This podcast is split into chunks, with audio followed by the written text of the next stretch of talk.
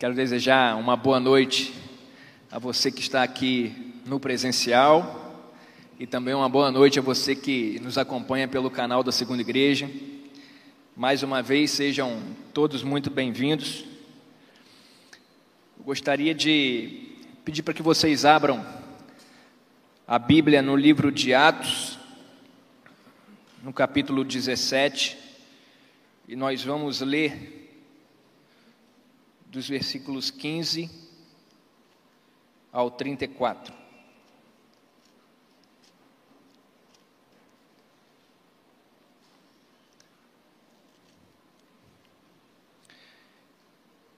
E os que acompanhavam Paulo levaram-no até Atenas. De lá partiram com instruções para que Silas e Timóteo fossem encontrar-se com ele o mais depressa possível. Enquanto Paulo esperava por eles em Atenas, sentia grande indignação, vendo a cidade cheia de ídolos.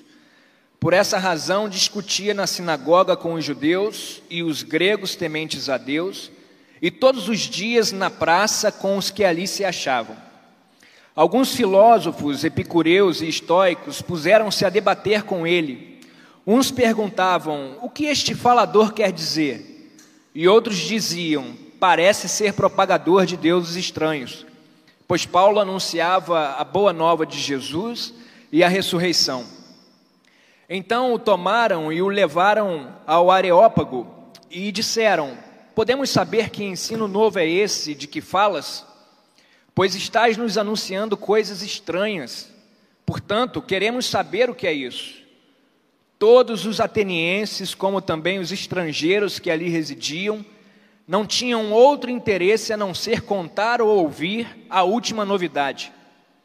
Então Paulo ficou de pé no meio do Areópago e disse: Homens atenienses, em tudo vejo que sois excepcionalmente religiosos, porque ao, ao passar e observar os objetos do vosso culto, encontrei também um altar em que estava escrito ao Deus desconhecido. É exatamente este que honrais sem conhecer que eu vos anuncio. O Deus que fez o mundo e tudo que nele há, Senhor do céu e da terra, não habita em templos feitos por mão de homens, tampouco é servido por mãos humanas, como se necessitasse de alguma coisa, pois é Ele mesmo quem dá a todos a vida, a respiração e todas as coisas. De um só fez toda a raça humana para que habitasse sobre toda a superfície da terra determinando-lhes os tempos previamente estabelecidos e os territórios da sua habitação, para que buscassem a Deus e, mesmo tateando, pudessem encontrá-lo. Ele, de fato, não está longe de cada um de nós, pois nele vivemos, nos movemos e existimos, como também alguns dos vossos poetas disseram, pois dele também somos geração. Sendo nós gerados por Deus, não devemos pensar que a divindade seja semelhante ao ouro, à prata ou à pedra esculpida pela arte e imaginação humana. Deus não levou em conta os tempos da ignorância, mas agora ordena que todos os homens, em todos os lugares, se arrependam, pois determinou um dia em que julgará o mundo com justiça, por meio do homem que estabeleceu com esse propósito. E ele garantiu isso a todos ao ressuscitá-lo dentre os mortos. Mas, quando ouviram falar em ressurreição de mortos, uns zombaram e outros disseram: Sobre isso te ouviremos em outra oportunidade. Então Paulo saiu do meio deles. Todavia, alguns homens uniram-se a ele e creram, entre os quais Dionísio, membro do conselho do Areópago, uma mulher chamada Dâmaris, e com eles ainda outros. Irmãos, eu sei que foram muitos versículos, mas foi o texto que Deus colocou no meu coração para compartilhar com vocês em cima do seguinte tema: uma indignação necessária. Sabe, eu gostaria de começar esse compartilhamento fazendo algumas perguntas. Você, por acaso, se sentiu indignado ou indignada por causa de alguma coisa que aconteceu hoje? Ou então essa semana ou então semana passada? Você por acaso lembra da última vez que você sentiu essa indignação? O que causa indignação em você? Sabe, nos dias de hoje, não é difícil da gente se sentir indignado com alguma coisa. É, o grande número de informações que a gente recebe diariamente e a alta intensidade da nossa rotina de vida, isso tudo nos proporciona, assim, diversas possibilidades da indignação ser achada em nós. Se você pega, abre um portal de notícias, ali você vê diversas notícias, assim, mirabolantes. Ou então, na sua rotina de vida, é, indo para o trabalho, no trânsito, é, em casa, sabe, o nosso dia a dia, ele nos proporciona diversas oportunidades da gente se sentir indignado com alguma coisa. E para o nosso conhecimento, o dicionário Aurélio ele define indignação como revolta, sentimento de oposição provocado por uma circunstância injusta, indigna ou revoltante. Sabe, pare para pensar, veja se não é exatamente dessa forma, com essa inquietação, com essa revolta, que a gente fica quando, por exemplo, a gente vê uma imagem que viralizou alguns tempos atrás de um míssil atingindo um shopping na Ucrânia, num dia que parecia ser de paz. Você vê aquilo acontecer e você, você não acredita que aquilo foi capaz de acontecer. Você fica indignado. Vê se não é assim que a gente fica quando vemos imagens de um anestesista abusando de mulheres grávidas, exatamente na hora do parto. Não é esse sentimento de revolta que nosso coração é tomado? Mas a gente é capaz também de se sentir indignado com motivos menores. Por exemplo, experimenta deixar uma toalha molhada, descansando, em cima da cama do casal. Hein, Pablo? Isso aí tem o potencial de causar uma, uma terceira guerra. Ou então, quando um árbitro comete um erro gravíssimo contra o seu time de futebol. Ontem teve jogo, né? Não é assim que a gente fica, dá vontade de, de quebrar a TV. Fato é que a gente sente indignação por diversos motivos, muitas vezes até sem necessidade. Mas existe uma indignação que todo aquele, aquela que se diz discípulo e discípula de Jesus precisa sentir. Existe uma indignação necessária que precisa arder no nosso coração. E essa indignação diz respeito à inquietação com a condição espiritual eterna das pessoas. Sabe, muitas coisas nos deixam inquietos, revoltados, indignados, com ou sem motivo, mas existe uma indignação que todo aquele que se diz discípulo ou discípula de Jesus precisa sentir. É uma indignação necessária, ele precisa sentir essa indignação. E é uma indignação com respeito à vida espiritual daqueles que estão lá fora, se perdendo que não conhecem a Jesus. E quando lemos o texto, a gente vê que o apóstolo Paulo, ele sentiu essa indignação. E nessa noite eu gostaria de compartilhar algumas características sobre ela que Deus falou ao meu coração. E num primeiro lugar, a indignação de Paulo, ela nasceu a partir de uma realidade idólatra à sua volta. Sabe, no texto que lemos, o apóstolo Paulo estava em meio à sua segunda viagem missionária, quando então ele chega na cidade de Atenas. E ele estava ali aguardando a chegada dos seus companheiros de viagem, Silas e Timóteo, que ficaram na cidade anterior. E enquanto ele esperava os seus companheiros, ele, ele observou a cidade e viu que ela estava cheia de ídolos. E a Bíblia diz que então ele sentiu uma grande indignação. Atenas era considerada a capital intelectual do mundo, a terra dos ícones do saber humano, como Sócrates, Platão, Aristóteles, entre outros. Era uma cidade gloriosa, onde qualquer um que, que a visitasse naquele tempo se espantaria com os palácios, com os templos que, que foram construídos, com os monumentos que existiam. Entretanto, como diz o Hernandes Dias Lopes em seu comentário expositivo, a despeito de sua distinção por ser o centro do saber e da arte, essa cidade superava todas as outras em cegueira espiritual.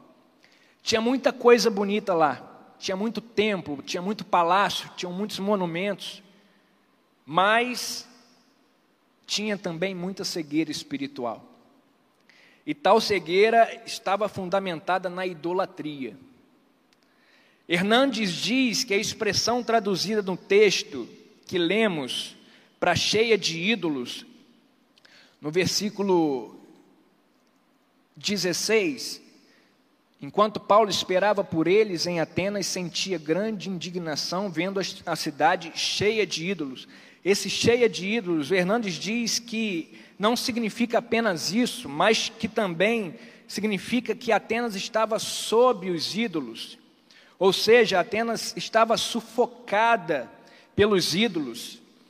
E tem uma curiosidade: havia mais de 30 mil estátuas ornamentando a cidade de Atenas, de forma que era mais fácil encontrar um Deus do que um homem, do que um ser humano. E John Stott ele vai resumir idolatria como uma tentativa de minimizar o abismo entre o Criador e suas criaturas, com o objetivo de colocá-lo sob o nosso controle. E mais do que isso, ela inverte as posições entre Deus e nós, de modo que em vez de reconhecermos humildemente que Deus nos criou e nos governa, nós temos a ousadia de imaginar que podemos criar e governar Deus. É uma inversão de papéis. Em vez de reconhecermos que Deus é o Criador e que nós somos criatura, nós então nos achamos na posição de criar um Deus e de dominá-lo. Essa era a realidade idólatra da cidade de Atenas, na qual ela estava submersa.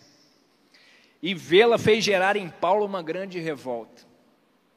Paulo, quando olhou tudo aquilo acontecendo ao seu redor, ele ficou inquieto. Aquilo gerou nele uma inquietação. Porque o povo daquela cidade estava voltando em adoração para inúmeras criaturas, mas se esquecendo de adorar o Criador. Aqueles cidadãos eles estavam extremamente conectados com vários deuses, mas estavam totalmente desconectados com o verdadeiro Deus. Era um grave quadro de idolatria. E diante disso, a pergunta que surge nesse ponto é a seguinte: a idolatria, ela se faz presente nos nossos dias? Será que ah, quando a gente olha ao nosso redor, é possível ver a presença da idolatria? Como que ela se apresenta hoje?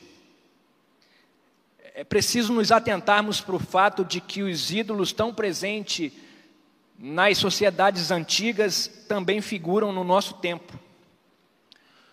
Um ídolo é o substituto de Deus, ou seja, qualquer pessoa ou coisa que ocupe o lugar que Deus deveria ocupar. Então, se a fama roubou esse lugar que pertence a Deus no seu coração, a fama é um ídolo. Se a riqueza tomou o lugar que só Deus deve ocupar, no nosso coração, a riqueza virou um ídolo. Se o poder está no lugar de Deus, o poder então é um ídolo. E assim vai o sexo, a comida. Ontem o estudo de célula foi, ou melhor, na terça, né, que aconteceu a minha célula, foi sobre a saúde do corpo. E lá abordava a questão da gula. Se a comida toma esse lugar toma esse trono que pertence só a Deus na sua vida e na minha vida, ela virou um ídolo. E assim por diante, os pais, a esposa, os filhos, os amigos, o trabalho, o lazer, os bens e até a nossa rotina eclesiástica. Se a gente faz tudo isso que fazemos, sem levar em conta que Deus está no centro do nosso coração, tudo que fazemos é um ídolo. Há uma música chamada Clear the Stage, cuja letra diz o seguinte: qualquer coisa que eu colocar antes do meu Deus é um ídolo. Qualquer coisa que eu desejo com todo o meu coração é um ídolo. Qualquer coisa que eu não consigo parar de pensar é um ídolo. Qualquer coisa que eu dou todo o meu amor é um ídolo. Será que eu e você conseguimos perceber alguns desses comportamentos na realidade à nossa volta? Será que temos visto pessoas substituindo Deus por qualquer outra coisa nas suas vidas? Quando a gente pensa nesse cenário de idolatria, a gente percebe que Deus foi provocado a ira pela idolatria do povo de Israel.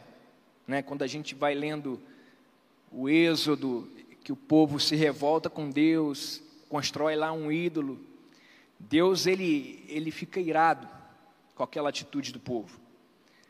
Paulo ficou indignado pelo mesmo motivo, quando chegou em Atenas e viu aquela quantidade enorme de ídolos, ele ficou indignado com aquilo. Será que nós sofremos dessa profunda indignação e inquietação por causa da idolatria que nos cerca. Quando a gente olha ao nosso redor e vê pessoas assim, substituindo Deus por qualquer coisa, será que isso nos afeta como afetou a Deus e como afetou o apóstolo Paulo? Sabe, nós precisamos ficar alerta. Sabe por quê? Porque me parece que de alguma maneira nós vamos facilmente perdendo essa sensibilidade no que diz, aos, no que diz respeito aos cenários que requerem é, essa atenção. Por exemplo, nos primeiros dias da pandemia, quando a gente via aquelas mortes né, frequentes e aumentando, a gente ficava assim, estarrecido com aquelas notícias. A gente ficava triste, a gente ficava preocupado. Mas o tempo foi passando e parece que quanto mais gente morria, mais a gente ficava tranquilo, no sentido assim de não se preocupar tanto. Não é? Hoje a pandemia alcançou números alarmantes, mas a nossa preocupação com essa questão diminuiu. Por exemplo, quando a guerra da Rússia contra a Ucrânia começou e que a gente via aquelas imagens aquilo nos afetou brutalmente. Mas hoje a guerra está no seu dia de número 155. E parece que a guerra até acabou. Não é? Eu sei que é impossível cuidar dos problemas do mundo inteiro, e nem é essa a intenção aqui. Mas algo que não pode acontecer é a insensibilidade dominar o nosso coração. Principalmente quando se trata da condição espiritual de perdição eterna das pessoas que estão à nossa volta. A Bíblia conta a história de um pai que, nas últimas tentativas de, ser, de ver o seu filho liberto de demônios, leva o menino até Jesus e lhe diz: Jesus, se podes fazer alguma coisa, ajuda-nos. Jesus lhe respondeu: Se podes, tudo é possível que crê. Então, clamando, disse: Eu creio, ajuda na minha incredulidade. Sabe, aquele pai, naquele momento, ele se encontrava vazio de fé, vazio daquilo que era necessário para viabilizar a cura do seu filho. E pode ser que nós estejamos vazios de qualquer sensibilidade pelas vidas que estão se perdendo ao nosso redor.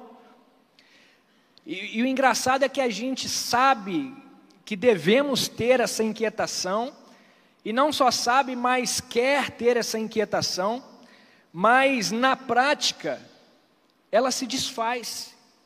Sabe, é nosso desejo, é nossa intenção, a gente sabe, a gente quer, mas na prática ela se dissolve, ela não se concretiza. Então é chegada a hora de clamarmos a Jesus como aquele pai clamou: ajuda-me na minha insensibilidade. Nós precisamos virar para Jesus e precisamos clamar como aquele pai clamou: ajuda-me na minha insensibilidade. E nós devemos clamar a Jesus porque Ele é plenamente capaz de nos ajudar. Porque ninguém nessa terra se importou mais com as pessoas do que o próprio Jesus. Em Mateus 9, 36 e 37, a Bíblia diz que Jesus percorria todas as cidades e povoados, ensinando nas sinagogas, pregando o evangelho do reino e curando todo tipo de doenças e enfermidades. A Bíblia diz que, vendo as multidões, compadeceu-se delas, que andavam atribuladas e abatidas, como ovelhas que não têm pastor. Jesus via as multidões, Jesus via as pessoas e, e se sentia compadecido delas, estavam atribuladas, estavam perdidas, estavam doentes, estavam machucadas. Jesus é o, é o nosso referencial, é a melhor referência que nós podemos ter quando o assunto é se importar com as pessoas. Em Romanos 5, 7 e 8, ele, Paulo diz: Porque dificilmente haverá quem morra por um justo, pois talvez alguém até ouse morrer por quem faz o bem, mas Deus prova o seu amor para conosco ao ter Cristo morrido por nós quando ainda éramos pecadores. Jesus é o nosso melhor referencial. Jesus é a solução para a nossa falta de sensibilidade, e eu creio que se a gente pedir ajuda a Ele e deixarmos o Espírito Santo trabalhar no nosso coração, teremos um coração pronto para produzir a mesma indignação que Paulo sentiu. A indignação de Paulo não apenas nasceu a partir dessa realidade idólatra que ele viu ao seu redor, mas essa indignação levou o apóstolo Paulo a pregar o Evangelho. A grande indignação que o apóstolo Paulo sentiu o levou a tomar uma ação. Todo aquele sentimento que invadiu o coração dele ao ver a cidade de Atenas cheia de ídolos, se tornou, na verdade, um combustível para ele pregar o evangelho a todo aquele povo. Paulo não deixou tudo aquilo que ele estava sentindo se esfriar e de alguma maneira se perder. Não tem quando você está assim vivendo no seu dia e lembra que tem que fazer algo, que precisa fazer algo, mas você não anota, você não faz, e de repente lá no final do dia você lembra que aquilo se perdeu. Paulo não deixou isso acontecer. Paulo sentiu aquela indignação e fez daquilo um combustível para pregar o evangelho para aquele povo. E a Bíblia diz que, começando pela sinagoga, ele pregou o evangelho também nas praças e no Areópago, que é uma espécie de, de supremo tribunal, onde, onde as coisas eram julgadas. Paulo pregou para judeus, pregou para gregos tementes a Deus e pregou até para filósofos, pregou para todos os homens atenienses. Ele não se importou com os que chamavam ele de falador, seu compromisso em pregar o evangelho era maior que tudo. Como ele mesmo disse em Romanos 1,16: Porque não me envergonho do evangelho, porque é o poder de Deus para a salvação de todo aquele que crê, primeiro do judeu e também do grego. Pregar o Evangelho era o propósito de vida do apóstolo Paulo. E ao pregar para os atenienses, ele apresentou Deus de maneira que ele enfrentou a gigante idolatria que existia naquele lugar. Pare para pensar no que Paulo fez em Atenas naquele dia. Ele estava combatendo a idolatria exatamente onde ela era protagonista e onde uma multidão a praticava. Eu tentei traduzir isso de uma maneira mais fácil. Então, mal comparando e aproveitando que esse ano é um ano de Copa do Mundo, é como a seleção do Uruguai fez com a nossa na final da Copa de 50. Quem é que, que lembra desse jogo? Ninguém levantou a mão porque ia denunciar a idade, né? 1950. Mas em pleno Maracanã, lotado, com quase 200 mil pessoas. Hoje o Maracanã lotado cabe 70, 65 mil pessoas. Tinha 200 mil pessoas naquele lugar. O Uruguai aplicou um 2 a 1 de virada no Brasil. e foi o campeão mundial, provocando uma desolação total nos brasileiros. Foi exatamente esse o contexto que Paulo experimentou. Na casa da idolatria, diante dos seus admiradores, ele pregou o evangelho, apresentou o poder de Deus para todos, a fim de que todo aquele que nele cresce não perecesse, mas sendo liberto da idolatria alcançasse a vida eterna. Foi exatamente isso que Paulo fez. Na casa da idolatria, ele pregou o evangelho de Deus para que fossem libertos da idolatria e alcançassem a vida eterna. Paulo apresentou um Deus que é Senhor de tudo e que não cabe em templos feitos por mãos humanas. Apresentou um Deus que é o Criador e mantenedor do mundo e de tudo que nele há, que sustenta toda forma de vida. Apresentou que Deus, apesar de ser infinitamente superior à sua criação, deseja se relacionar com ela. Porque eles experimentavam uma realidade diferente, eles achavam que Deus não era para se relacionar. Paulo apresentou a eles que Deus não fez com o mundo como fazemos com um relógio, quando a gente coloca pilha nele para ele funcionar e penduramos ele na parede e então deixamos ele ali se resolvendo sozinho.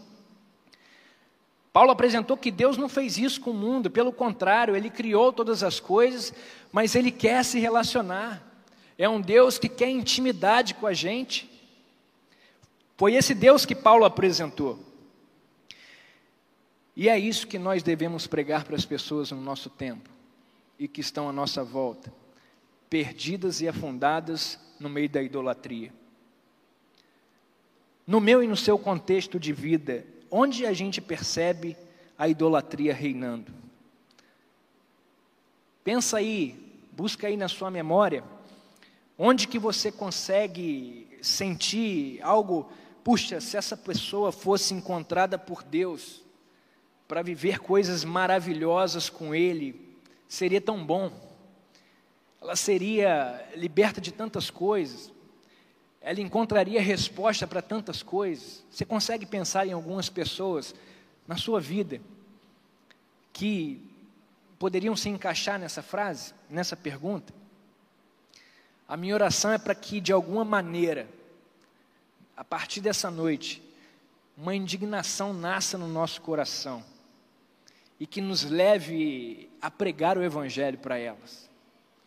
Eu sei que isso existe no nosso coração, esse desejo está aqui dentro e está aí dentro.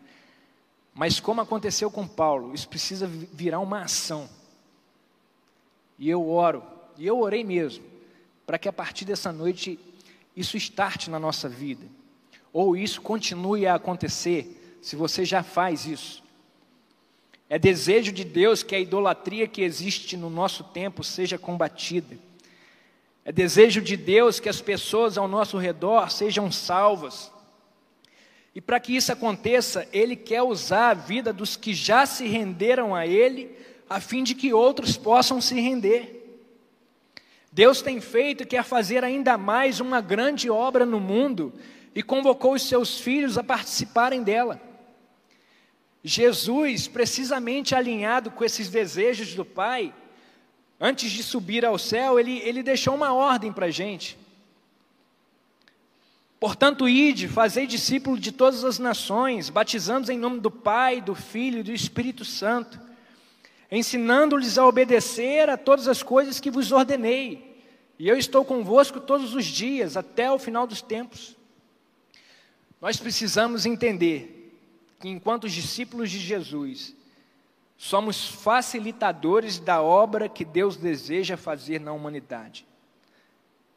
É a partir de nós que Deus quer alcançar, transformar e enviar as pessoas que estão à nossa volta.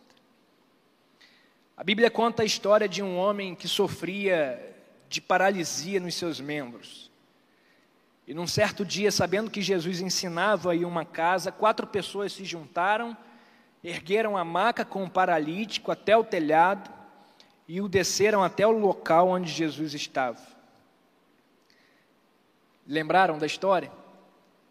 O que esses amigos daquele homem paralítico fizeram é exatamente o que nós precisamos fazer: levar pessoas até Jesus. E há diferentes maneiras de se comunicar Jesus. Né? A, a, gente sempre fala que, se preciso for, use palavras. Né? Nosso estilo de vida deve, deve comunicar Jesus, seja no trabalho, seja na escola, no supermercado, no futebol, em qualquer lugar, nós devemos ser o mesmo, servos de Jesus. Mas existe uma estratégia sensacional que nós, enquanto segunda igreja, temos. São as nossas células. Semanalmente, de maneira leve, o Evangelho tem sido pregado pelo menos em 261 encontros. Esse número é o mais atual possível, porque eu olhei o sistema de células lá, antes de escrever, nós temos hoje cadastradas no sistema 261 células. E nós precisamos aproveitar essas 261 oportunidades para colhermos mais frutos do que estamos colhendo. Vocês concordam com isso? Nós precisamos aproveitar essas 261 oportunidades para colhermos mais frutos do que já estamos colhendo. Precisamos convidar pessoas que estão sem igreja e sem qualquer relacionamento de, de intimidade com Deus, às vezes afundada na idolatria, para que elas possam conhecer esse Deus maravilhoso que a gente serve. Que a partir da mesma indignação que Paulo sentiu, a palavra de Deus alcance muitas pessoas através das nossas células.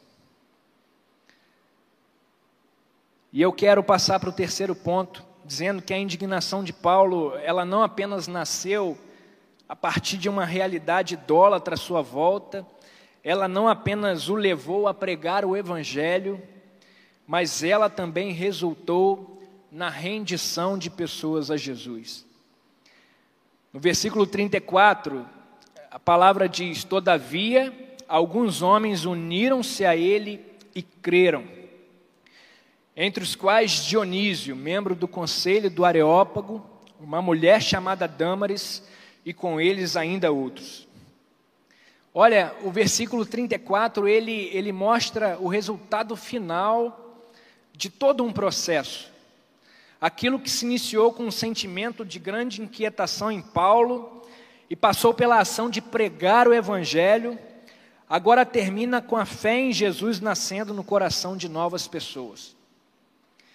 E todo esse impacto de sentir no corpo e nas emoções uma grande indignação, o desrespeito e o menosprezo de alguns ouvintes, a grande responsabilidade de se disponibilizar como pregador do Evangelho, todo esse impacto de sentir no corpo e nas emoções a tarefa de confrontar uma realidade de idolatria estabelecida, a falta de saber o que lhe poderia acontecer, tudo isso agora dá lugar à alegria de saber que novas pessoas entraram na família de Deus.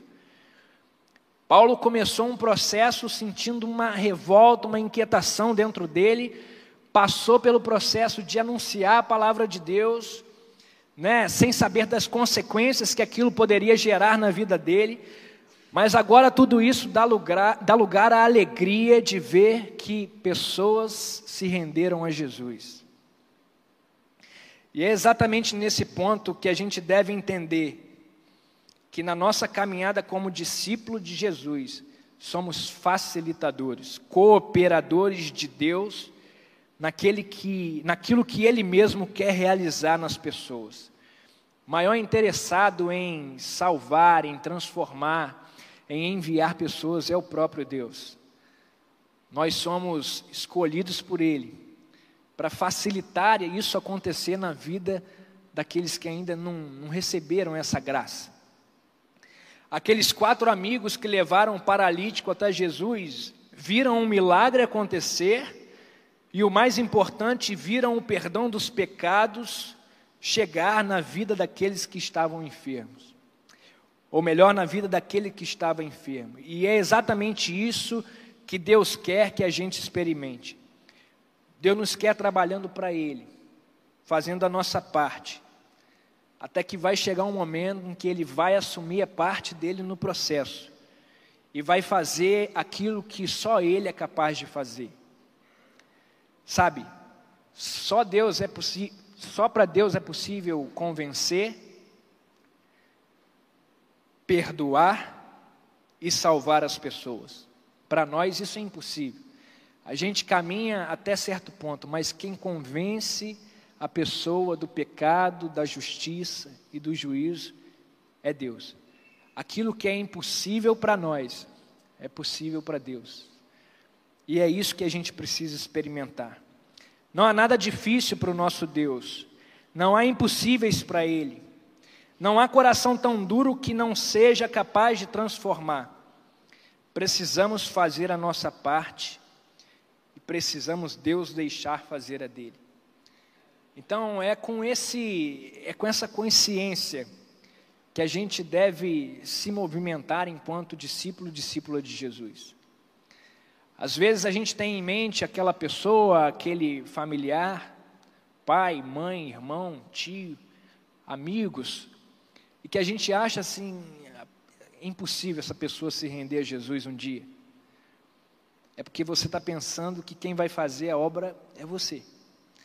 Mas se você fizer a sua parte, se eu fizer a minha parte, se nós fizermos a nossa parte, Deus vai entrar na história Deus vai fazer o que precisa ser feito e a coisa vai acontecer. Amém?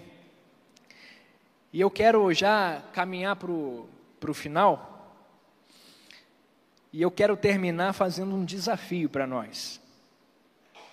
Sabe, nos nossos batismos, nós temos batizado muitas pessoas, né? Quem aqui sempre vem na festa das águas?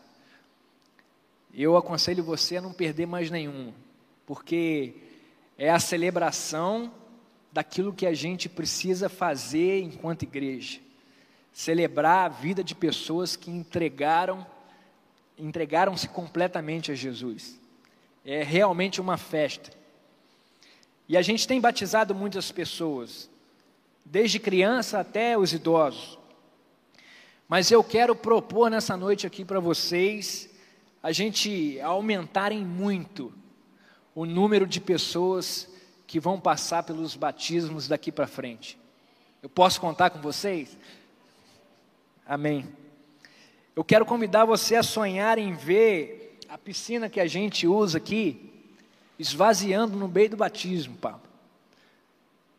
Porque à medida que a gente mergulha a pessoa e tira a pessoa, vem um cado de água junto. E se forem muitas pessoas, a piscina vai esvaziar. E a gente vai precisar chamar o Paulinho. Paulinho, arranja um caminhão pipa, Paulinho. Dá seu jeito. Estica uma mangueira lá da rua e enche a piscina de novo. Porque tem mais gente para batizar e está faltando água. A gente precisa sonhar com isso. Vocês topam esse desafio? Não nos esqueçamos, pessoas se rendendo a Jesus é a parte final do processo, que começa com a grande inquietação e passa pela pregação do Evangelho. Da mesma maneira que é impossível nós obtermos resultados diferentes, fazendo sempre a mesma coisa, é impossível ver pessoas se rendendo a Jesus se a gente não anuncia o Evangelho para elas. Tem uma música que diz, né? É, agora eu esqueci o que ela realmente diz, mas é mais ou menos isso. Como é que a gente quer resultados diferentes se a gente faz a mesma coisa sempre? É a música do Paulo César Baruch. E com as pessoas se rendendo a Jesus é exatamente isso. Como que a gente quer que pessoas se rendam a Jesus se elas não conhecem Jesus, se a gente não apresenta Jesus para elas? A fé vem pelo ouvir e ouvir a palavra de Deus. E essa tarefa de levar as pessoas até Jesus, adivinha de quem é? É nossa. Eu sei que é difícil, como falei, é algo que a gente quer, é algo que a gente sabe, mas ao mesmo tempo é difícil de praticar. Então é nessa hora que a gente precisa virar para Jesus e falar: Jesus, ajuda-me na minha incapacidade. E se você parar para se lembrar, a Bíblia está repleta de histórias de homens e mulheres que se sentiam extremamente incapazes para cumprir o chamado de Deus, mas porque permaneceram, porque pediram a ajuda de Deus, porque se tornaram disponíveis para o agir de Deus, foram capazes de concluir aquilo para o qual foram chamados. E se Deus fez isso lá atrás, Deus vai fazer isso aqui também, porque é o mesmo Deus. A gente está acostumado a ouvir e a falar: o mesmo Deus de ontem é o mesmo Deus de hoje. Ele pode fazer isso de novo. Então, a nossa incapacidade não pode ser uma desculpa ou um impedimento da gente anunciar Jesus para as pessoas. A nossa incapacidade não pode ser um impedimento para a gente não sentir no nosso coração essa inquietação que a gente precisa sentir, essa indignação necessária. Eu quero convidar vocês a ficarem de pé. A gente vai cantar uma canção e depois nós vamos orar.